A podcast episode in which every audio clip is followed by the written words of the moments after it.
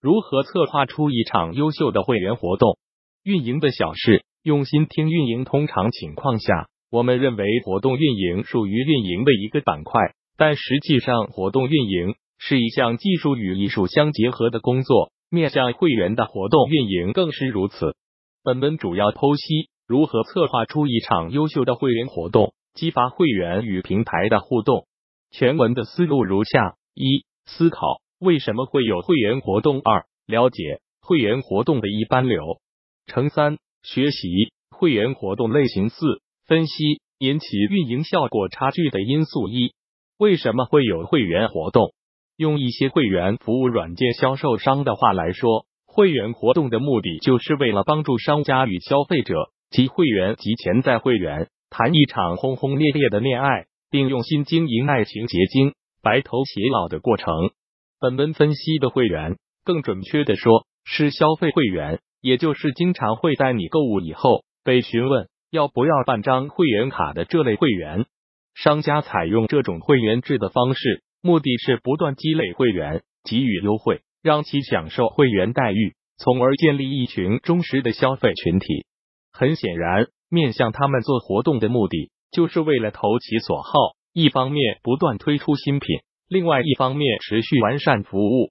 会员作为一种市场竞争产物，不同类型的会员肯定是存在不同的个性化需求，因而就会衍生出多种活动类型。通过活动不断将会员细分，最终实现精准营销，提高投入产出比。二、会员活动的一般流程，普通的消费者分散性比较明显，而且难以捉摸。如果没有相应的体系及模型来分析，我们的运营结果会非常不理想，不具有延续性。所以，我们做会员活动的过程，其实就是逐步建立体系及模型的过程。会员活动贯穿会员的一生，只不过不同阶段重点不一样。通过不断的运营总结，我认为会员活动运营流程如下：第一，招募会员，获得会员活动的对象。当我们还不具备会员的时候，我们产品的目标用户就是我们的潜在会员。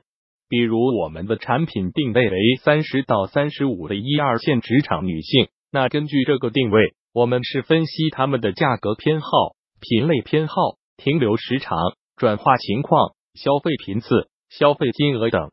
如果分析结果我们发现了品类偏好上他们相对比较集中，而消费频次。停留时长却完全不一样，那我们就可以通过对某一品类开展活动，获得更多的目标会员。你会发现，招募到更精准的对象，后期的运营效果越好。第二，完善会员信息，建立会员数据库。我在分析很多问题的时候，我喜欢把问题生活化，以便于自己更好的内化。对读者也是一样。谈到完善会员信息，你是否立马想到了职业？年龄、性别等，这样理解可能还是相对浅了一点。你想象一下，你最好的闺蜜、基友，是因为 T A 的职业、年龄、性别这些因素，你们才建立联系的吗？当然不是。所以，我们跟会员要建立更好的粘性，必须心中装着会员的数据库，更多的需要了解 T A 的生活方式，才能做到活动更符合 T A 的口味。所以。我们需要尽可能了解一些态度和行为信息：是否讨厌推销？对时尚敏感吗？是否挑剔？家庭情况？是否健身？对高品质敏感吗？对折扣的态度等等。当然，可能有小伙伴会说，这个是不是太隐私了，不好去收集？一样，通过会员活动可以做到。举个例子，有一天你在你的公众号推了一篇关于健身装备和饮食的文章。评论区分享自己健身感悟的会员可以获得专业健身教练指导的机会，是不是就能给某些健身爱好者打上标签？但此时如果你使用的是评论获得某某产品折扣等，可能就不能精准的获得会员信息了。因为如果喜欢健身，对这种推荐很反感的会员可能不会参加，你获得的结果就不准确。所以。我们在完善会员的态度和行为的数据时，一定要尽可能排除一切干扰项，获得更准确的数据。第三，制定会员活动规则，促使长治久安。写过活动方案的小伙伴一定对活动规则非常敏感。在一个活动方案中，规则的重要性不言而喻。双十一剁手越多，应该越有感觉。所以我们的会员活动规则也一定要直白、鲜明、易懂。比如，你设置了积分，积分在累积的过程中，你每次提醒会员积分可以抵现。到年底了，你告知会员积分要清零了，赶紧来抵扣。一个几万积分的会员花了几十分钟计算自己可以兑换哪些礼品，终于提交了订单。突然收到提示，每个订单积分抵扣金额不超过五十元。我想 T A 肯定会流失的。这个例子是一个知名女装品牌的顾客朋友告诉我的，他的亲身经历。之前他的客单价基本上在三千左右，之后再也没去过。所以我们的会员活动，尤其是用户成长体系和积分体系的规则，一定要考虑清楚。如果确实有疏漏的地方，至少也要有补救措施。积分这一块，除了天猫、京东这些大平台以外，我觉得永辉生活 A P P 目前做的也挺不错。除积分规则以外，即使很少的积分，都可以在下次购物立马抵现，减少了用户焦虑情绪。当然，为了节省配送成本，提高客单价，可以优化一下，比如满八十八积分翻倍抵扣等。第四，会员分层分级运营，实现精细化。限于篇幅，这里我就不展开说，不然文章太长，我担心各位读者不能继续看完。但本文的逻辑比较连贯，需要读完，你才能将我对会员活动的理解有一个大概学习，建立一个体系认知，不然只是点，很难形成现货。这面，所以对于分层分级的会员运营，我想要说的是，不管是一般 VIP 还是高级 VIP。这个不是一成不变的，但尽量维持会员整体向上，且保证高端会员的稀缺价值。分层分级的目的，就是为了维持各段会员的氛围。所以，少于三种等级的会员体系，我觉得就不叫会员体系；高于五种的会员体系又相对复杂。这一点可以参考支付宝会员体系等。你希望大多数会员维持在哪一个等级，你就应该在那个等级的会员中。提高活动频率，这个并不影响我们想要建立的高端会员稀缺价值高，因为我相信绝对大多数高端会员也不希望经常被打扰。第五，培养核心会员，建立会员自传播体系。之前有一段时间，我在研究社区运营的核心到底是什么，大部分运营人的观点都是社区自治应该是最理想的社区运营状态，所以。会员活动的终极目的也应该是会员自发组织活动，建立传播体系。要达到这样一个目标，我们需要的是有那么一群核心的会员能够培养起来。判断 T A 是核心的标准要清晰建立，一定不是会员等级，一定不是一腔热血，一定是价值观与平台相匹配，一定是有一定组织能力。比如一些健身房的会员自发组织的打卡群。约客群就有这样的性质在里面，帮平台将你的会员培养的忠诚度更高，建立了更好的社交属性在其中。三、会员活动类型，在聊活动类型之前，我有几个建议。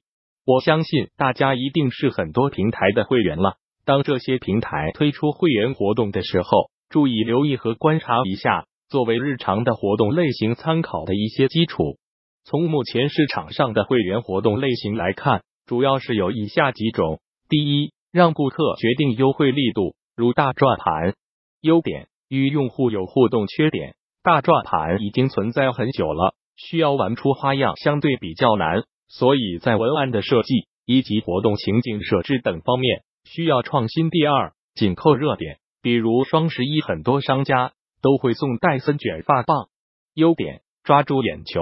用热点为奖品背书，缺点购买产品是实实在在花出去的成本，需要评估利润空间。同时，热点产品的价格透明，用户也会评估获得奖品的成本及概率。第三，根据会员等级设置不同的优惠力度，优点给会员造成我比别人更优惠的错觉，吸引下单。缺点会员自己也知道付出的成本比其他人更多，当会员需求变弱，或者给用户提供的专属服务价值与会员需求不匹配时，会员可能会流失。第四，积分兑换优惠券，激活用户价值优点，快速唤醒会员，促进会员消费。缺点很有可能沉默许久的会员被积分抵扣优惠券唤醒后，无门槛优惠券使用后再次沉默，直至流失。所以，配套的会员活动及营销策略需要跟上。第五，用户缴纳一定的会员费，享受更好的服务优点。会员费是相对客观的一笔收入。缺点，面向收费会员的服务比普通会员的服务成本更高，需要比较精密的测算。因为一旦发现成本过高，在提价的时候可能面临的阻力以上，基本是针对会员做营销的常用手段。当然，还有一些会实行邀请制，被邀请的对象才有资格加入会员。这个在我们日常的运营中并不普遍，高端产品和平台可以尝试。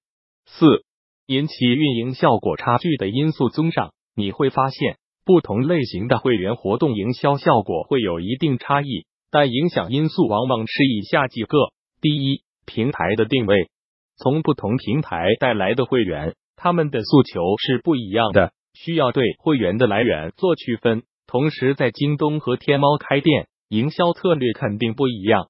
第二，要有前瞻性。现在的积累可能在今年的双十一发挥不了明显的作用，可以还有明年的六幺八、明年的双十一。从现在开始认真分析和积累，一点一点改善问题，一定还不晚。第三，合理的会员制度。这个在文中已经论述过，会员的权利及义务要描述清楚，尽最大可能减少分歧，贡献复购及利润的核心会员群体的权益优先保障。第四，会员活动执行过程的监控，制定监控手段，尤其是把控好细节，这一点对线上线下结合的活动特别重要。线上告诉会员 TA 拥有的权利，线下会员体验的时候。不可控因素更多，所以一定要建立此时的线上线下的服务标准。第五，控制服务的度，这个很难，但也需要尝试和完善。之前海底捞上市，我特意了解了一下，以服务取胜的海底捞有什么缺点。其实被吐槽的也是他的服务，有顾客评价，觉得服务员就是一直盯着他，千方百计找他的需求，让他很不舒服。